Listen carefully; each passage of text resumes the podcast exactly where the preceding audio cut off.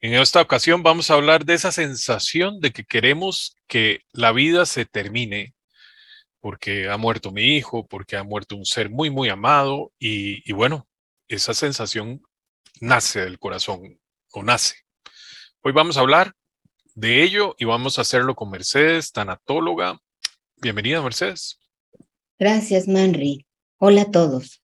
Bienvenidos. Mercedes, muchos de los que viven esto, eh, que la vida los enfrenta al dolor, eh, en algunas ocasiones sin, sin aviso, sin previo aviso, eh, no sé, alguien parte, un accidente, un fibarto, lo que sea. Y bueno, para los que tampoco, no es con, o más bien es con aviso, se siente aquello. Y lo he conocido en mi vivencia, y lo he visto en muchos padres y madres que enfrentan la muerte de sus hijos. ¿Qué podemos hablar de eso? Eso está muy mal. ¿Qué es lo que pasa con eso, Mercedes? Te estás refiriendo eh, precisamente a una muerte traumática, Manri, cuando me dices esto de un accidente o en general. Bueno. todo, todo duele, no importa el, el, contexto, claro que duele. Claro. Eh, pero como mencionas esto, ¿no? Eh, sí quisiera como, como hacer esa distinción porque también la manera de, vivirlo, no porque duela este, menos o más, las circunstancias de la muerte, una muerte traumática, hacen que el proceso de duelo se torne complicado, porque son más los aspectos que tenemos que digerir. Ok. Ok, pero, pero bueno, yo no sé, no, no podría generalizar, pero sí he escuchado mucho papá, mamá que, siente aquello, ¿no? O sea, y, y, bueno, algunos hubieron sido por enfermedad, algunos fue que se quedaron dormidos y bueno, nos levantaron, habían partido, y algunos fueron por accidente. En mi caso fue un, accidente de mi hijo. Pero bueno, ahí estuvo, esa sensación de que la vida se acabara estuvo en mí y no poco tiempo. Sí, es una sensación que la mayoría de las personas mm, no nos escapamos de ella. La pérdida de un ser querido, especialmente la de un hijo, es un episodio sumamente doloroso y traumático de enfrentar. ¿Por qué? Pues porque los papás en teoría estamos hechos para proteger a ese hijo. Estamos hechos para que creemos, ¿no? creo que eh, hasta que se nos muere el hijo nos damos cuenta que no somos Dios y que no les podemos este, proteger de todo cuanto pasa a su alrededor, porque los tendríamos que tener enjaulados y presos, ¿verdad? Más o menos. Y, los hijos los tenemos prestados para darles alas y asumir sus propios riesgos y vivir su propia vida. Entonces, ante la muerte de un hijo, claro que una de las primeras sentimientos que se genera es no querer seguir viviendo. Mientras las personas solo digan es que me quiero ir con él, me quiero ir con ella, ya no quiero más, pero no planeen hacerlo. No tengan esta ideación suicida, es parte natural del proceso del duelo. No querer estar porque el dolor es tan grande que nos está asfixiando. Cuando este, que pase nada más de decir, es que yo quisiera irme con él, no me importa nada de lo que está a mi alrededor. Si esto es muy constante, y pasa a más a una planeación o está de verdad interfiriendo en nuestra funcionalidad en la vida, ahí es una alerta de ir con un profesional, con una, terapia, un terapeuta que esté especializado en duelo, porque entonces ya está nuestra vida corriendo peligro. Ahorita que de lo que se trata es de cómo le hago, ¿no? Ese es, ese es el tema, cómo le hago para enfrentar este, este no querer vivir. Hay, hay varias eh, cosas que nosotros podemos hacer mientras vamos avanzando. Y para poder avanzar en un duelo, tenemos que entenderlo y también sentirlo. Es emparejar nuestro hemisferio derecho con hemisferio izquierdo, la razón con la emoción para poder entender. En un principio, cuando estamos en este, en este, en este, en este periodo o etapa de no querer vivir, eh, estamos eh, muy, nuestras emociones obviamente están de cabeza Estamos tratando de entender lo que sucedió. No hay un entendimiento. Lo único que queremos es escapar de este dolor y ya no vivir, porque aparte no nos sentimos dignos de seguir viviendo, porque si mi hijo ya no está, yo tampoco eh, soy digno de estar aquí. Eso me debería de haber pasado a mí, no a mi hijo. Claro. Eh, y esto no sucede porque la muerte de, un hijo es una experiencia en donde nuestro mundo se rompe. Una parte de nuestra vida, de nuestro mundo, de nosotros mismos desaparece, ¿no? Esa es la sensación. Y ahí es donde tenemos que aprender a vivir. Una vida en que ese hijo ya no estará y no es tarea fácil para poderlo lograr, así que el primer, no, no va a decir paso uno, paso dos, estamos hablando muy específico de este sentimiento de me quiero morir, pues tenemos que atravesar el duelo. Y si nos queremos morir, no es porque realmente nos queremos morir, no queremos estar sintiendo este dolor que nos asfixia. Esa es la realidad, no tanto por no querer vivir. En estos momentos es bien importante esa red de apoyo que tengamos, dejarnos ayudar, dejarnos eh, apoyar, dejarnos acompañar, precisamente para que esto nos vayan sosteniendo y no se genere un paso más importante, ¿no? más importante o más delicado que llegues al, al suicidio, ¿no? Por, porque sí llega a suceder. Y es importante que las personas lo sepan, sobre todo cuando el hijo se suicidó, si no reciben la atención profesional, porque ahí ya no estamos hablando de un acompañamiento tanatológico. Se ha visto que mm, tiempecito después alguno de los progenitores también se quita la vida. Entonces es importante ya quitarles estigma al, a la muerte por suicidio y suicidio del, del hijo, porque hay muchos estigmas y tabús mal entendidos, porque la gente no tiene el conocimiento de, de, lo que sucede y de entrada empiezan a culpar a los padres en esta situación en específico y en otras, ¿no? Porque siempre creen que uno es el responsable de esto. No siempre, pero hay personas que así lo creen y nosotros también, que es lo más duro. Nosotros como padres creemos que, que somos los, los responsables. Ahora, en esto, eh, ¿qué, qué va a ayudar? Eh, vivir, vivir el dolor, vivir el dolor. Ya ahorita somos conscientes, a lo mejor quien esté escuchando esto y esté en esta situación, que sea consciente que es una, un síntoma natural de un proceso de duelo, que yo no quiera existir, ¿sí? Claro. Sabiendo qué es eso, a ver, vamos a desmenuzarlo y vamos a empezar a atravesar ese duelo. Claro. para que no se prolongue, en el tiempo. Claro. Y bueno, por supuesto, no hacernos daño. Eh, vamos a hacer una pequeña pausa, eh, Mercedes, para que sepan a dónde nos pueden encontrar. Eh, un segundito, ya regresamos. Abrazando nuestras emociones en tiempos de duelo es el nuevo podcast de Abrazos de Esperanza.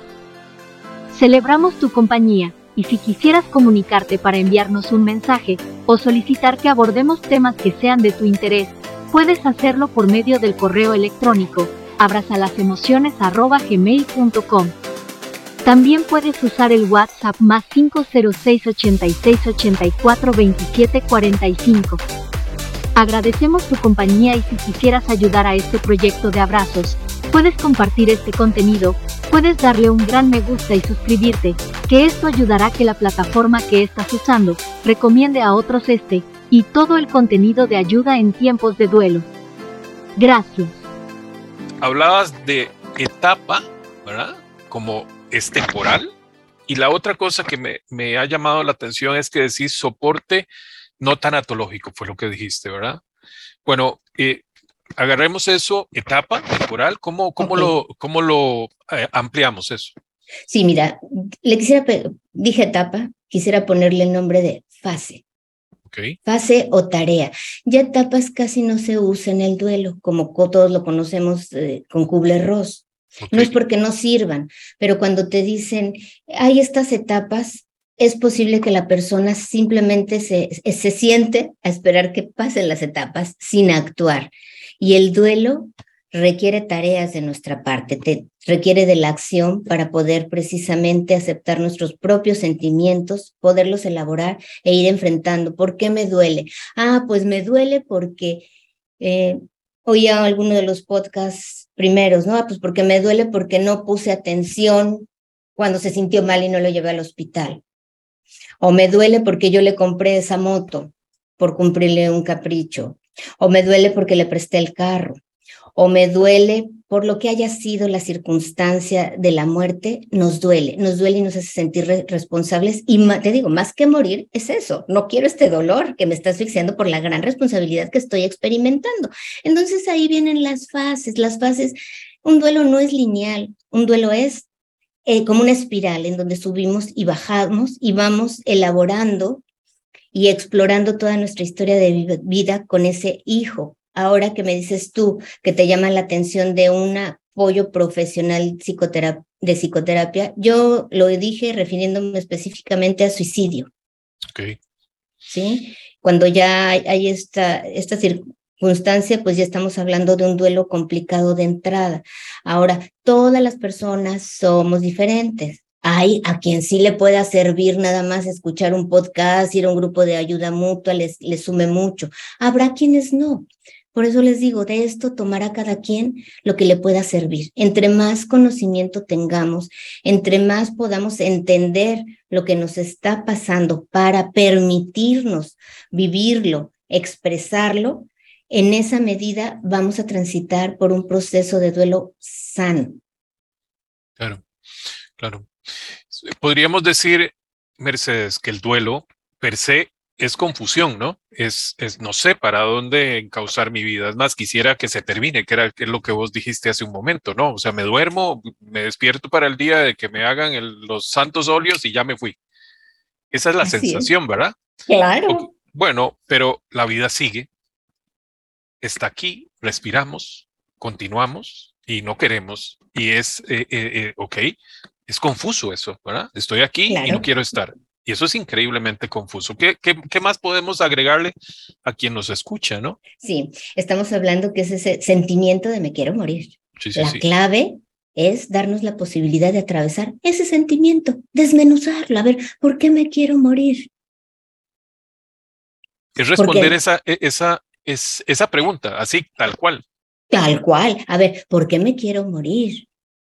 ¿Por qué me siento responsable? Y, y, siquiera los papás se pusieran la palabra responsable, se ponen culpables.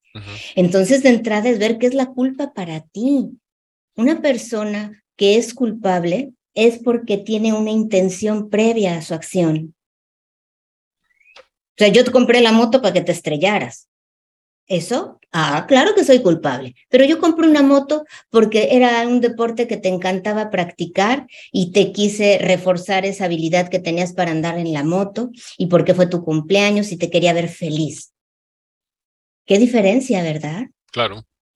Qué diferencia tan grande hay. Y estos, como te digo, cada quien tiene un contexto diferente y es desmenuzar ese sentimiento de, a ver, ¿por qué me quiero morir?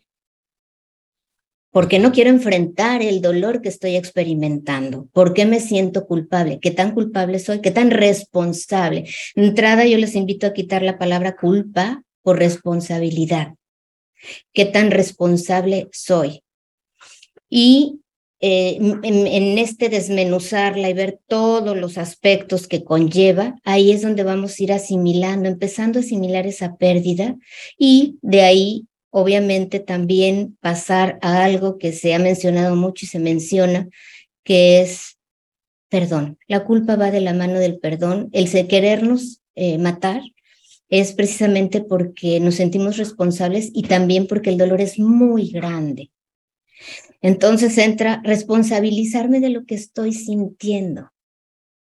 La muerte no me va a a quitar esa responsabilidad y sí va a provocar más dolor a los que se quedan. Y yo creo que no, nadie queremos causar un dolor tan grande como el que estamos experimentando. Entonces es enfrentar, enfrentar el dolor, enfrentar eh, todas estas circunstancias, si, si contribuí, porque pues también puede haber una culpa real, ¿no? Y eso puede ser también lo que me esté haciendo que ya me quiera morir. Tampoco es una razón.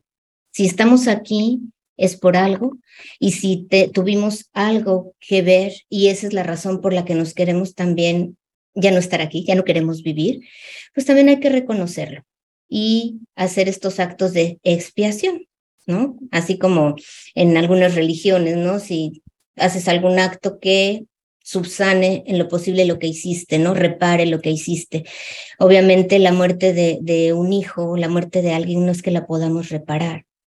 Sin embargo, sí podemos eh, hacer acciones que campañas quizá, si es de una enfermedad desconocida, bueno, cómo irme involucrando en eso, a ver, quiénes están pasando por esto, o eh, cómo puedo mantener, eh, cómo se seguiría sintiendo, cómo estaría mi hijo orgulloso de mí. ¿Cómo se sentiría orgulloso? ¿Se sentiría orgulloso de que yo me quitara la vida porque él se murió, de lo que haya sido la circunstancia de la muerte? Son tantas que no vamos a ir como desmenuzando cada uno. ¿Se sentiría orgulloso? o se sentiría orgulloso que aún con el dolor me paro y camino con las lágrimas y estoy buscando cómo avanzar. Sí, vieras que, bueno, mi hijo muere en un accidente de tránsito, yo lo acompañaba y, y, bueno, en aquel día, si él no se iba, me iba yo. Así, era, así fue, la vida decidió que fuera así. En el camino yo pensaba, bueno, si hubiera sido él, yo no hubiera querido que él eh, entrara en, una crisis al punto que, que desgraciara su vida, que eso es lo que me parece más importante, ¿no? Desgraciar la vida. Y bueno, eso fue un norte, ¿no? Porque cuando él, él estaba partiendo, yo le dije, vamos a estar bien. Y eso se convirtió en una promesa para mí. No sabía qué estaba diciendo, por supuesto. Hay algo que me gustaría eh, que habláramos, nos quedan unos, unos minutitos, que es el amor propio, que creo que es como el cimiento de todo esto. Eh, ¿Lo ves así, Mercedes? O sea, sin amor propio es posible levantarnos de este sentimiento doloroso de no querer continuar. Va a costar más trabajo. Con una ayuda puedes levantarte. Es importante ese, me, me, me, ese amor propio. Eso siempre va a ser básico, porque el amor propio nos lleva a un autocuidado, autocompasión, autorrespeto. Entonces es básico el como tú dices, el autoconocimiento, porque entre más me conozco, más me cuido y no es narcisismo ni es egoísmo. Si yo estoy bien, tengo paz, te voy a poder apoyar mejor. Si yo estoy bien, tengo en orden acá como mis ideas y mis actos. Entonces, si yo me conozco, sé hasta dónde están mis limitaciones, pero también sé hasta dónde están mis habilidades de respuesta porque me conozco. Y eso es lo que me va a ayudar a salir adelante. ¿Qué fortalezas tengo para poderlas aplicar? Nada de eso, jamás, jamás, Manri, y, quisiera que las personas lo escuchen. El tener, el escuchar los podcasts, el tener un grupo de ayuda mutua, el ir a una terapia específica tanatológica, el recibir un acompañamiento tanatológico, nada de eso quiere decir voy a dejar de llorar, ni voy a, voy a dejar de sufrir el duelo. El duelo se tiene que vivir, se tiene que sentir y tendremos que llorar las cubetadas de lágrimas que nos correspondan llorar, porque a veces la gente está ansiosa de encontrar solución para quitar el dolor y la solución está dentro de nosotros. Ok. Claro que sí. Y bueno, eh, creo que que nadie puede resolver nuestra vida más allá que nosotros mismos. Y claro, podemos encontrar ayuda que la hay. Y valga decir, hay grupos de ayuda mutua en toda América Latina, en, España inclusive. Y yo supongo que fuera de, esta frontera que acabo de decir también, es decir, de habla no hispana. Así es que eh, ayuda va a haber, pero usted debe de querer ayudarse, a pesar de querer que la vida se termine. Es así. Así, así es. Así es. Así Nadie más te va a ayudar tanto como tú mismo. Así es. Mercedes, muchísimas gracias nuevamente. Se nos acabó el tiempo. Eh, muchísimas gracias nuevamente. ¿A dónde te encuentran?